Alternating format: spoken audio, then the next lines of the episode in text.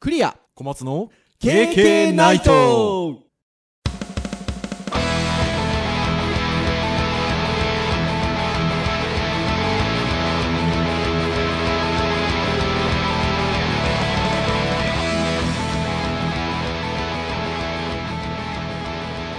経験ないとイエーイということで、60回お、記念すべき。ああ、いいです ね。霧がいいですね。気持ちがいいですよ。60回にして、配信日に撮ってる。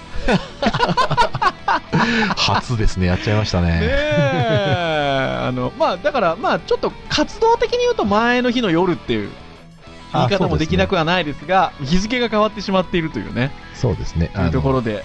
収録日の前日24時超えましたぐらいな感じですね。はーい。なので、もう、あの、初の当日撮りをしておりますが、あー、ということで、あの、クリアと、はい、小松です。はい、どうぞよろしくお願いいたします。はいよろしくお願いします。いやーね、今ちょっと話の途中になりましたが、だからあれですよ、あの、編集やってくださってるの小松先生 だから、本当申し訳なくてい、やいやいや、そもそもこの、まあ、前日、日付が変わってってことになってますが、前日になってしまったのが、もともと原因が僕が作ってるので、ちょっと非常に申し訳ない限りではまああるまあんです がお、まあお遅くなってるのはお互い様なので、まあ、ああ、もうすいません。はい、というところでありますが。まあでも多分、この、あのー枕の話を皆さんちゃんといつも通り当日に聞いていただけてるんじゃないかと。淡い期待を、ね、思っております持ってはい。はい。まあなんか、まあちょっと僕の方が忙しいというか、あの、ちょっとこの収録をする週バタバタをしておりまして。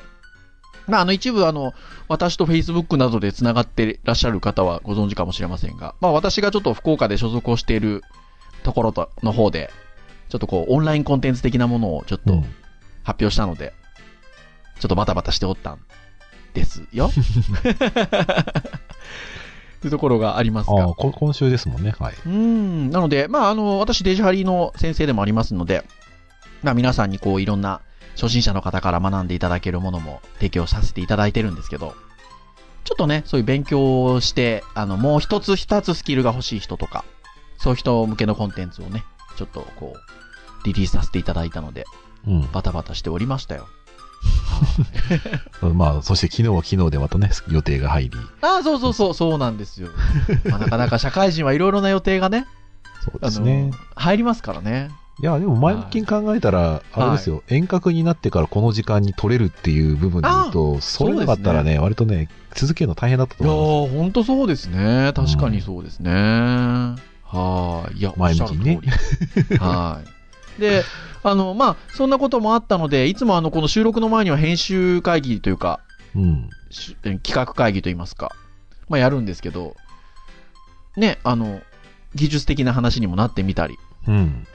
ウェブの先生なんて言うても私たち、ああ、久しぶりに聞いた。ねえ久しぶりでしょ なので、まあなんかそんな話に、やっぱ、なりがちだったりうん。するんですが、それで言うと、ついこの間、はい。発表になり、発表になりましたというか、言い方としては、韓国になりましたね。そうですね、韓国になりましたね。はい。 ということで、まあ、ウェブの技術は、基本的には、まあ、その標準化っていうのを W3C という組織が推し進めていると言いましょうか。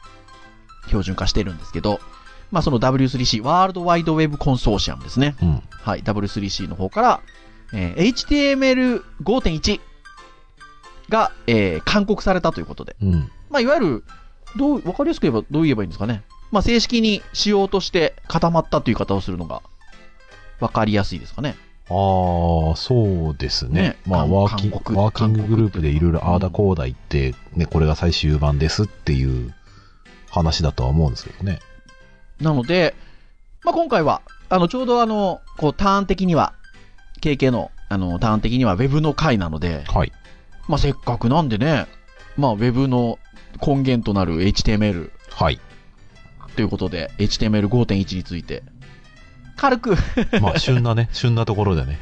ゆるく、 話をしようかなっていうのが今日、はい。 のテーマでございます。は。はいいなので、ちょっとね、ひょっとしたらね、このポッドキャスト、ウェブのスキルがある人ばっかりが聞いてるわけじゃないので、うんありがたいことに。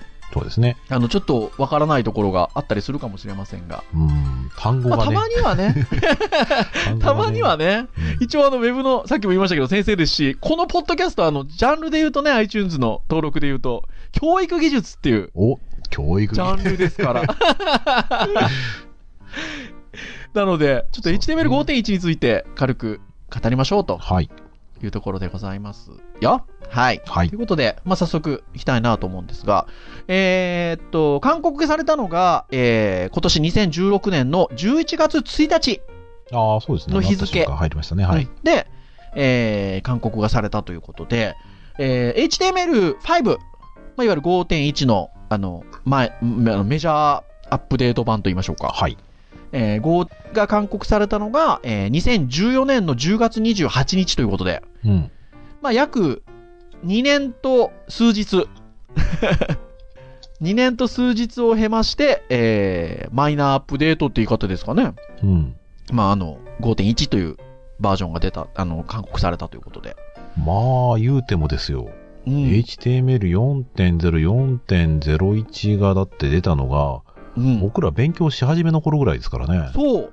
そうですよ1900 4.01に至って1999年12月24日、 おクリスマスに韓国になってますのでう、ん。99年ですから、だから15年ですよ。その HTML5 になったのが、その後。うん。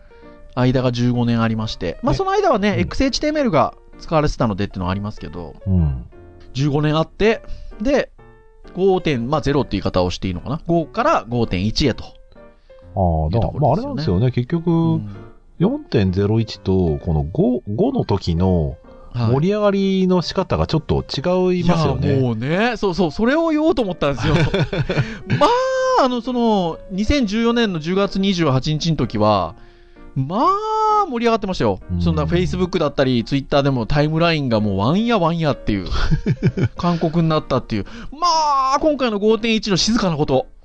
まあまあまあ、そうですね。まあ5、5の時も、あの、はいタイムラインにはすげえたくさん出たんですけど、はい。まあ現場落ち着いたもんで、はいまあ結局ね、あの CSS3 とか HTML5 ってもうベンダーさんが先に、ベンダーペまあーフまィあまあッねクスでね、あうんの、バンバン先に実装してたので、みんな割うとん飢えてたというか、うんあの、勉強する対象が、今度からね、HTML5 出るらしいよ、みたいなね、うんそんな感じがあったので、うん割とこう、なんか、韓国前に割と盛り上がりのピークを迎えてる感じはあったので、うんたただね、やっぱり長かったので、区切りとして、あ、やっと勧告されたらしいよ、みたいな。はそしてその後のこの5.1のまた静けさや。い。いやー、だから、僕最初5.1が勧告されたっていう情報を、なんと、あの、小松先生からシェアしていただいて、あ今今のまさに11月1日の日ですよ。お昼ぐらいに、勧告されたっぽいっすよっていうあのメッセージが来まして、噂ですよ、みたいもう、な。早速 W3C のページ行ったら、もう見、見事に勧告されていたということで、勧告されてるじゃないですか、みたいな。まあ、僕テンション上がったですよ。うん。ほんでですよ、あの、今所、所属してる組織にも全社メールで、勧告されてますよと、 あの、シェアしたっすよ。 まあ、反応がない。 でですよ、あの、まあ、誰かがシェアするだろうなと思って、いや、例えばタイタイムラインうん。その社内だけじゃなくて、うん自分がつながってる人たちがこう Facebook 上とかでもタイムライン流すだろうなと思ったらまあ当日僕つながってる人誰一人としてあげなかったんじゃないですかねうん。 1。日、その教えてくれた小松先生ですら投稿してなかったのでああ、そうです。 僕はあの、ツイッターの方で、まあなんか流れてたらしいですね結そ構うねですね。あの、うんウェブクリエイトの、あの、あ酒井先生とかそうそうそうとかが流してて、あとは、うんえー三井の、えうーん木立さんとかが流したので、おおされたかっていうので、うんまあまあまあ、共有するって言ったら、まあとりあえず、普段ね、ね K- KK の情報やり取りしてる、ありがとうございますもん Google スペーシーズに流しとくかぐらいな と感じだったので。そうそうそうだっ確かにねたですけど、うんあの、Facebook でも僕のタイムラインで見たのは一人か二人ぐらいしかなかったですね。あでも一人か二人いましたか、うん一応はいましたね。でなんかほんと数日してぐらいからポツポツとうん。出始めたかなっていうぐらいのもんでそう。で、ちょっとね、僕さっき盛り上がりがって言ったのは、あのその盛り上がりもあるんですけど、うんあの、実は僕らのその4.0とか4.01の頃って勉強し始めだったので、まあ、うんで、しかもそういうソーシャルとかはまだ全然発達しなかったから盛り上がったかもしれないんですけど、はい。 4.01ふーんっていう感じで、だからあ、結まあ局、そうですね。ね、だから勧告された後で、はい。実はウェブ標準ってね、大事なんだよとか、うんね、スタイルシートってねって話で、でうんまだ僕ら勉強し始めた頃って、いや、うん HTML3.2 でしょ別はに DTD がどうのとかって話なかったそうですし、よね。 CSS 実装しても ね、ブラウザごとに表示違うからさ、よみしたいな。ねって、そうそうそうフォンそトタグとか使おうよみたいなね。う。ね。なんかそういう時代だったので、だから割と勧告されても、しばらくその、仕様として4.01を皆さん守りましょうみたいな文化が、僕ら勉強し始めの頃は、ちょっと薄かった気がしていて。いや、そうです、そうです。うん。だからやっぱりそれで言うと、その今、インターネットみたいなものが出てきてっていうとあれですけど、うん。あの、時間の流れが早くなってますよね。ああ。なんていうの か。な。うん。なんかそんな感じはちょっとしますね。もう少し。だからゆっくり流れてた、そういうのも。気がしますけど。ああ。なんかね、あの、またこの話と、あの、それちゃうとあれですけどう、ん。僕逆説的に考えていて、むしろ僕らは若い頃の方が、うん。反応が鋭かったと思ってるんです。ああ、なるほど、なるほど。反応が鋭いってことは、単位時間における反応する数が多いってことです。なるほどね。今は反応する数が少ないので、少ないって早こくとか感じるんですよ。時間が過ぎてるのなほどが。ねそういうことだか。ねだまあ確かなに、ね。なんとなくその子供の頃の記憶って、なんか小学校ってすごい長かったイメージがすごいあったりとかはいはいはいして、はいはい、ありますでよもねそ。れはすごい、掃除で、なね。んかね、あの、脳が新鮮だったのか、こうんう、頑張って記憶したのかわかんないですけど、うん。うんやっぱり一日一日がすごく長く、今と思えば長く感じ感まじすよてね。うんまあ今はね、もう毎年毎年、ああ、もう、もう、もう年末だみたいな。早いですもん、本当本当本当え、に。 11月みたいな。 うん。まあまあ、そんな中、我々のね、まあ、青春、青春の HTML4 時代から。そうでですよす。う。ん。ね、だだいたい割と4 3.2が長かった。うん。で、2000年代中盤ぐらいから、標準化が、は竹バレそうです4.01ね加工用で、XHTML にもうすぐ移った感じでしたからね。来ましたからね。なので、うんそうですね。そう、だから、ちょっとね、やっぱりバージョンナンバー、次また6来たらね、また盛り上がるかもしれなういでん、すけど、そうね。そうそう。やっぱそうなんでしょうね。うん。うん。でもあれですよ。もうこの話、今やるべきなのかなどうかなあれですけど、一応企画、計画上は、もう5.2がうん。 1年後ぐらいの感じで一応用意予され定てされてるらしいですね。マイナーバージョンがね。ねちょっとこれ企画、あの、編集会議で話してたんですけど、2ってね、3.2ぐらいしか思い浮かばないですよね。うん。そうなんですようね。ん。だから、ね5.2って言った時に、その次に5.3があるのかとかね、うん。 6に行くのかとかね、気になりますね。まあ、XHTML2 もね、策定途中でなくなりましたからね。なくなりまししたからね。まあ、ちょっとあれは団体の関係もあるんですけど。うん、そうそうう。んだから、その辺もね、あの、興味があるなーっていうふうに思いますけどね。 まあね、あれですよ。業界活性化のためにはね、6を飛ばしてね、7にするべきです よ。なんでえ、Windows Vista 的 な。なるほどね、そういうことか。 なぜ飛ばすみたいなね。そう、だからな、なんとなく7って言ったら、なんかまた勉強みんなしたがるんじゃないかなとか勝手に思っただけなんですけど。ああ、わわからなくはないです、なんかね。 ロゴ的にもなんか盛り上がりそうな気がしてね。確かに言える。7って書いてあったらちょっとテンション上がりますよね。 言えるな、それ。はい。 6は6でね、きっとあるんでしょうけどね。っていうところで、じゃあ5.1、まあどんな話題があるのかなっていうところで、少し軽くね、あのそこをもう触れておきたいなっていうふうに思うんですけど、はい。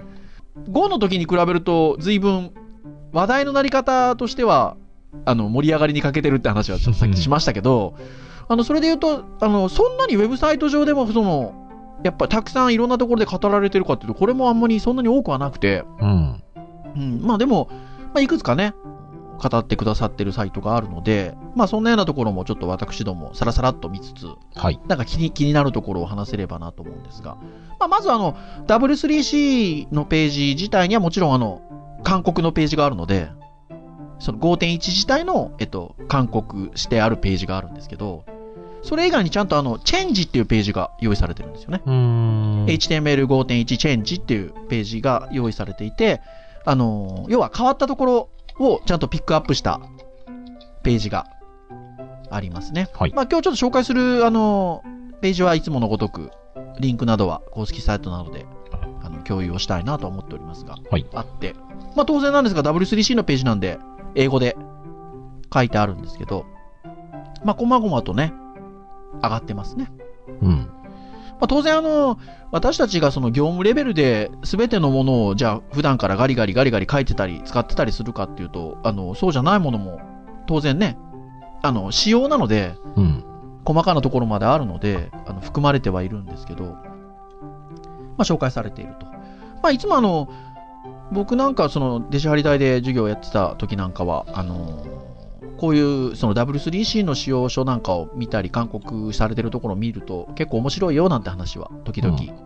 ね、僕もそんな英語は得意じゃないですけど、あの、見ると面白いよなんて話はしてるたんですけど、まあしてたんですけどというか、まあ今、いろんな形で、あの、受講生の皆さんとか接するときにもお話はしてるんですけど、うん。まあね、まあお暇な時とかでもいいんで、こういうの見るといいですよね。うん。で、まああの、そこに基づいていろいろ日本の方も、うんあの、興味があるところを取り上げてくださってたりしてるページもいくつかあるので、はいまあそんなとこなんかも見てて気になったところで言うと、割とあの、さっきね、あの、会社でシェアした時にレスがなかったっていう話 を しましたけど、すぐにあの、は反応がなかっただけで、あの、その後何日かしたらいくつ、何人かの方からちゃんとあの、リアクションがあったんですけど、うん。まあ、社内の方からもリアクションがありましたし、あの、いくつかのサイトで上がってるのは、ピクチャー要素、はいはいはいはいはうい。ん。が、あの、なんか使えそうですよねっていうのはあったんですけど、うん。ピクチャー要素にソースセット属性、はい。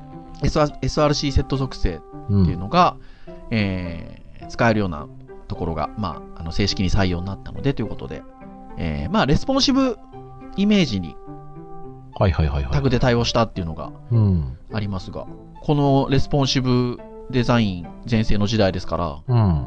まあ、使い勝手ありそうですよね。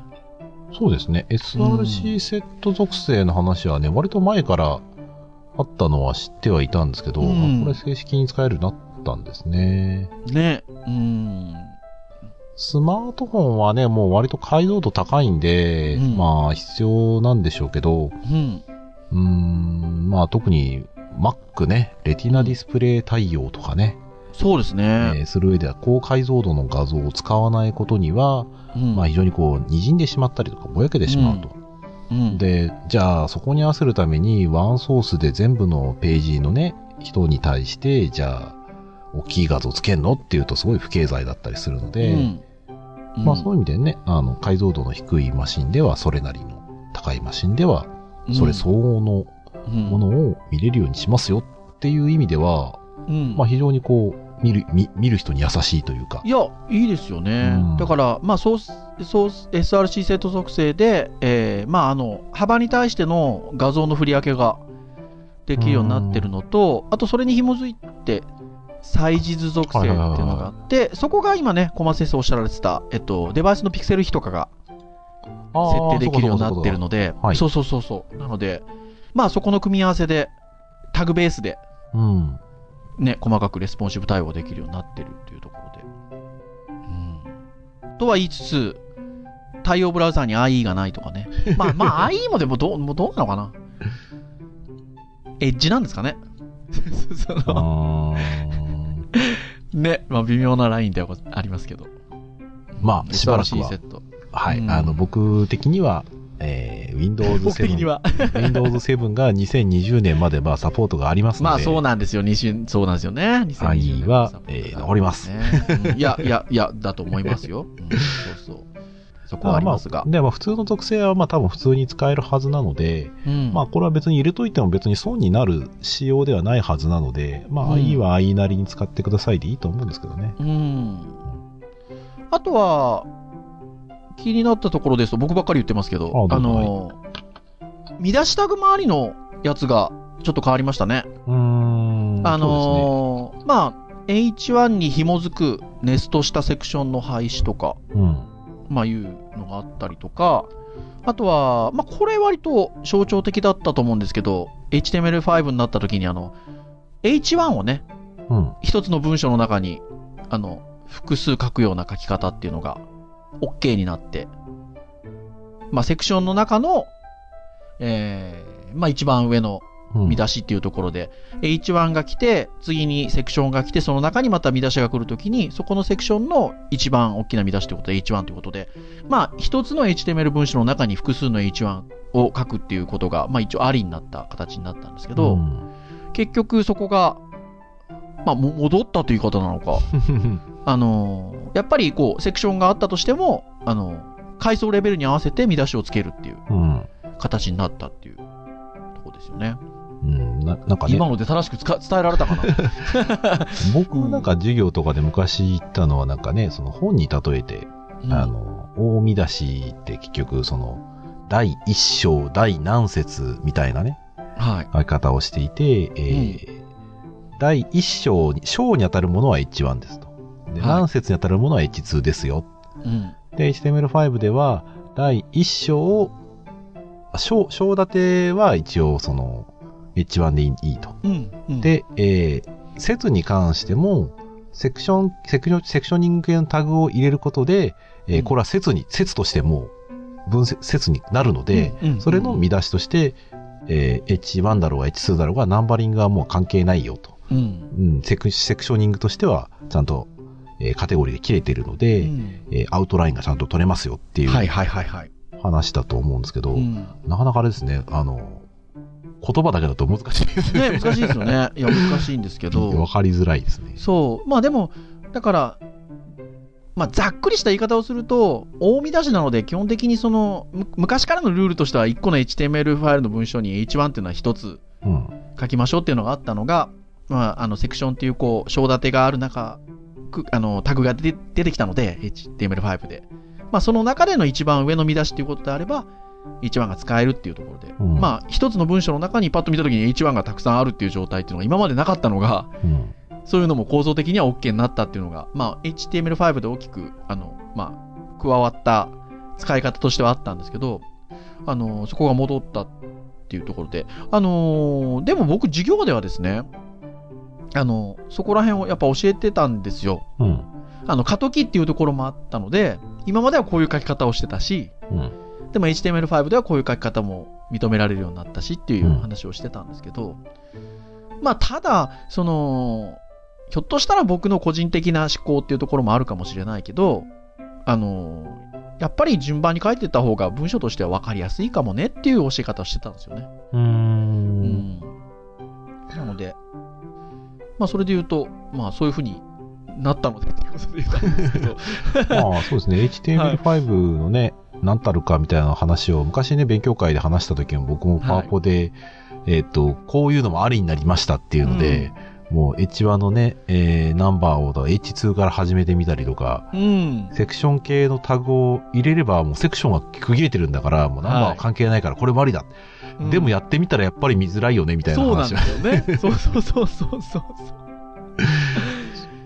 そう、だから、理屈としてはありなんだけど、まあ一応。応仕様としてはどっちでもいいよっていう風になってたものが、まあやっぱり分かりやすくしましょうよって話なんですよね。うん。で、ただ別に、うんだから5.1が勧告になったから今までのルールは全く無効だってわけでもないらしいので、うん。まあまあ今まで作ったものは、まあまあ普通にそのまま認識されますと。はい。ただまあ将来的なことを考えると、これからはもうナンバリングちゃんとしましょうよって話だと思うんですけどうね。ん。そうですよね。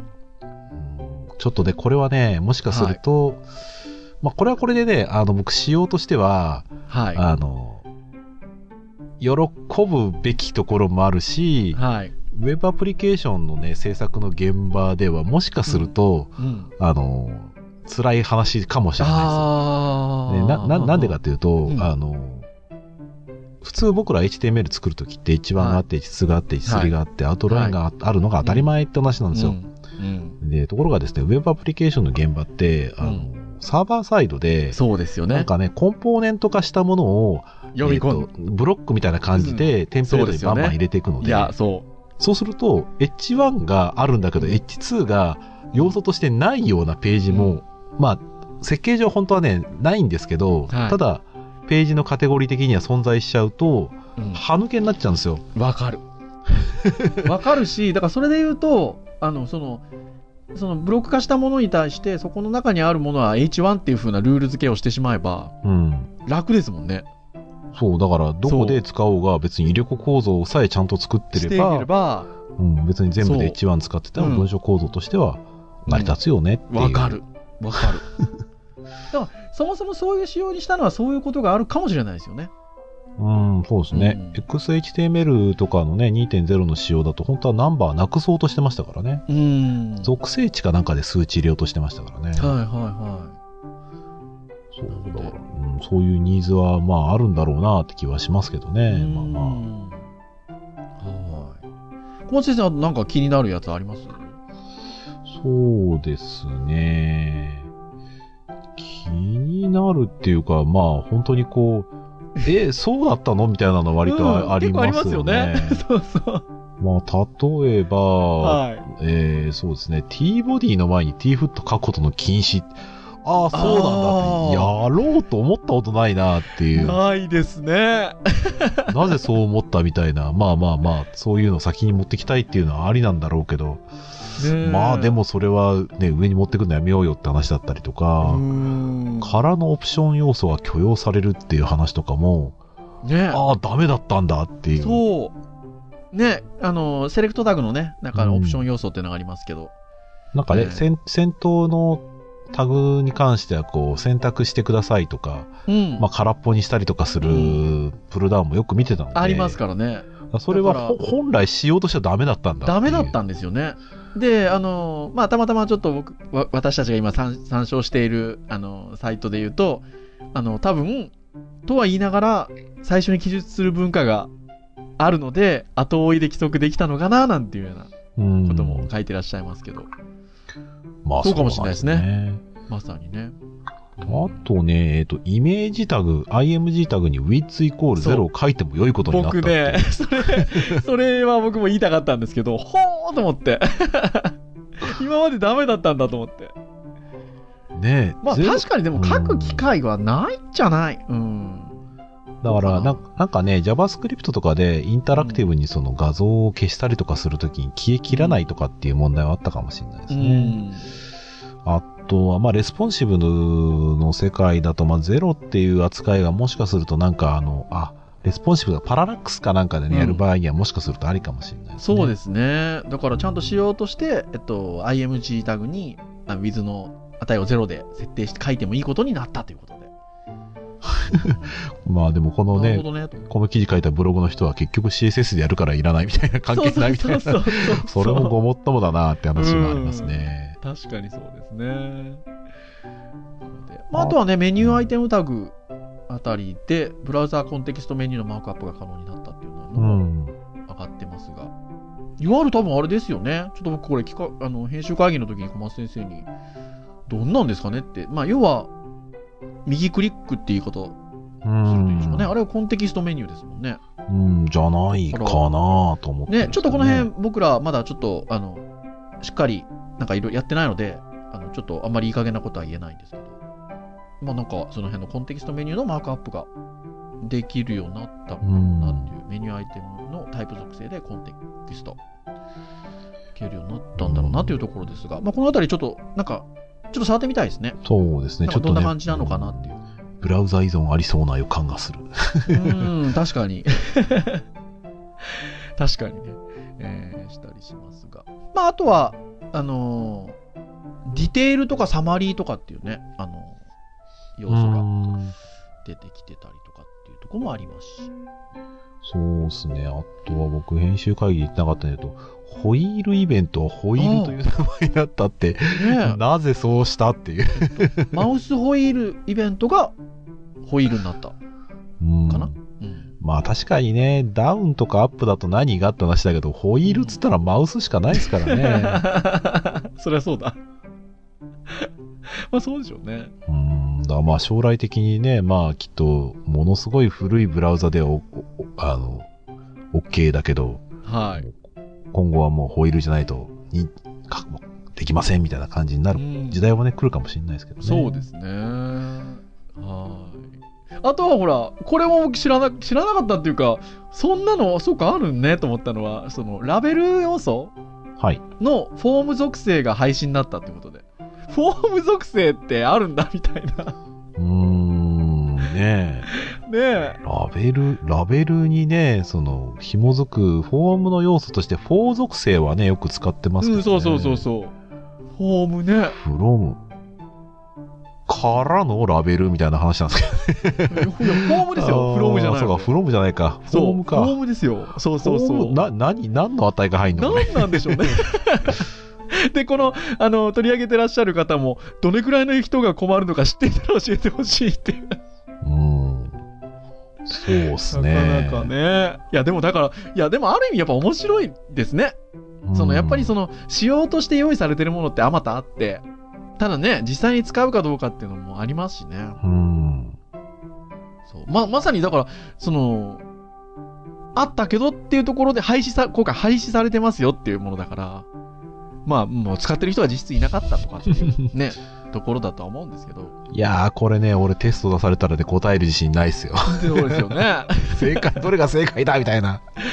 ねえ、ねえ、だから、割とこう、この手の話するの楽しいんですけど、うん昔ね、聞かれたの、なんかタグってたくさん覚えなきゃいけないんですよねって。うんいやー、でも結局、何回か書いてたら、よく使うもん限られてるから、そんな思いのないよみたいな。うんでも実際ね、HTML5 で勧告されたタグって108ぐらいありますかなんかそれぐらいありますもんうね。ん全然使ってないですかいやらね。ほんとそうですよねでもまあそういうのをちゃんと考慮してね、あのうんいろんな人にアクセスブルにちゃんと、まあもしくはゆあのソースコードとして何うを、ねん文書構造化してるかっていうのはよりできるようにうんなってるっていうところですからね。うん。